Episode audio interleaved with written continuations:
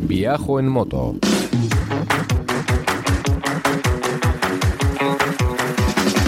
Un podcast de viajes, de aventura, de lugares lejanos o no tanto, y de grandes viajeros o no tan grandes. Hola estimada chavalería, aquí comienza Viajo en Moto, el programa de los viajes en moto. Con Roberto Naveiras. Con traje de geisha en Asturias, en el norte de la península ibérica. Hablamos de viajes en moto, viajes en camión, viajes en furgoneta y mil cosas más. viajoenmoto.com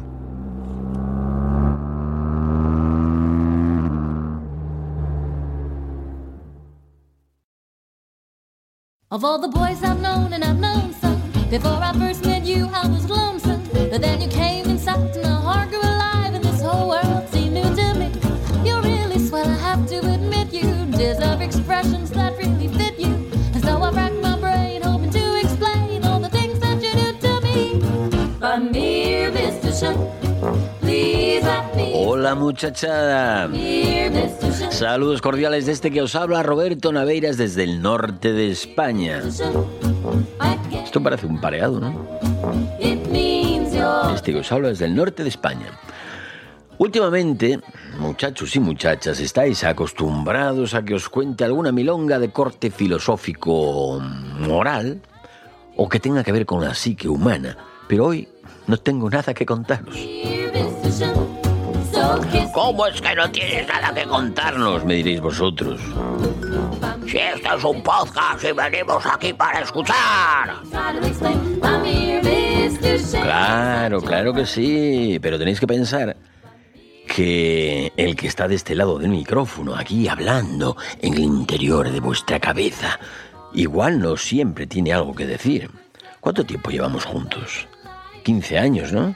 Pues sí, 15 años. 15 años y en todo este tiempo siempre tuve algo que contaros, ¿no? Bueno, pues hoy no. Se me terminaron las anécdotas, las homilías, qué sé yo, igual se me terminaron ya todas las cosas que tenía que decir. Igual ya dije todo lo que podía durante estos 15 años. Esto es como un matrimonio de esos que llevan un montón de años casados, que los ves por la calle o en la playa, o sentados ahí en la terraza del bar y casi ni se hablan. Se lo han dicho todo. Con una mirada, con un gesto de complicidad, ya saben lo que siente el otro, ya saben lo que va a decir también puedes igual escucharles aquello de... Me cuentas esa anécdota cada vez que pasamos por aquí. Reconozco que yo soy de esos, ¿eh? de repetir la misma anécdota en el mismo punto exactamente. Que igual son anécdotas que ni siquiera recuerdo durante años, pero al pasar por ese punto, hombre, vuelven a mi cabeza como, como si se abriese una brecha espaciotemporal. ¿eh? Y vuelvo a contarlas. Pero es que las imágenes vuelven a mí con una precisión milimétrica, una precisión imbécil, porque recuerdo cosas que no tienen ninguna importancia ni supusieron nunca nada especial para mí. Por ejemplo, mira, no tenía que contaros nada, pero os voy a contar. Ahora sí, os voy a contar una anécora que seguramente habréis repetido mil veces. Pero bueno, os la cuento de igual modo. Al entrar en Ourense desde León, por a Serra da Enciña Lastra, que es un sitio bonito ese. Siempre vuelve a mí la primera vez que pasé por allí. Es un tramo de unos 3 o 4 kilómetros que no se me borra nunca. Y en ese, en ese tramo me vienen imágenes del pasado, como por ejemplo lo que sentí al cruzar el viaducto que hay allí nada más empezar ese tramo que os comento, viaducto de la Nacional 120 sobre el río Sil que sales del túnel y ahí sin solución de continuidad te encuentras el viaducto de, de golpe y cuando lo terminas, ¡pum!, otro largo túnel.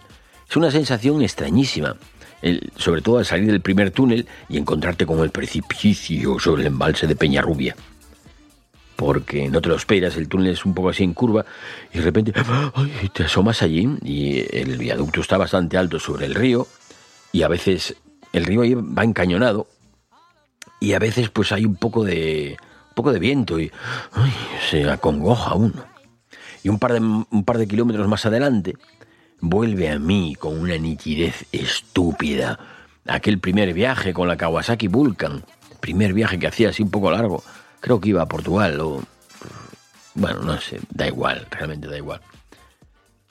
Pues iba con la Vulcan y recuerdo el trabajo que me costó adelantar a un Mercedes, un Mercedes negro que conducía un señor mayor con americana azul. ¿Por qué tengo que recordar esto? ¿Por qué tiene que volver a mí aquel hombre y su señora que iba sentada al lado? Que además ni llegamos a mirarnos siquiera. Bueno, yo quizá un poco por el rabillo del ojo. Y no sé, igual le hice lo mismo. No pasó nada, no hubo nada especial, nada, nada nuevo, nada que merezca la pena recordar, no interactuamos en modo alguno.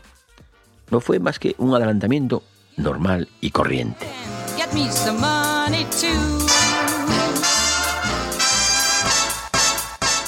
Y sin embargo, ahí está el espíritu de aquel hombre poseyendo aquella curva como si fuera suya, como si el tiempo se hubiese quedado detenido allí y los acontecimientos siguieran, qué sé yo, fluyendo en un universo paralelo. Y allí en aquel adelantamiento, en aquella precisa curva, se hubiese abierto una puerta a otra realidad en la que el tiempo no está detenido y los acontecimientos hayan seguido allí, en esa otra parte, en cualquier otro sitio, su curso, ajenos a lo que ocurría a este lado del mundo.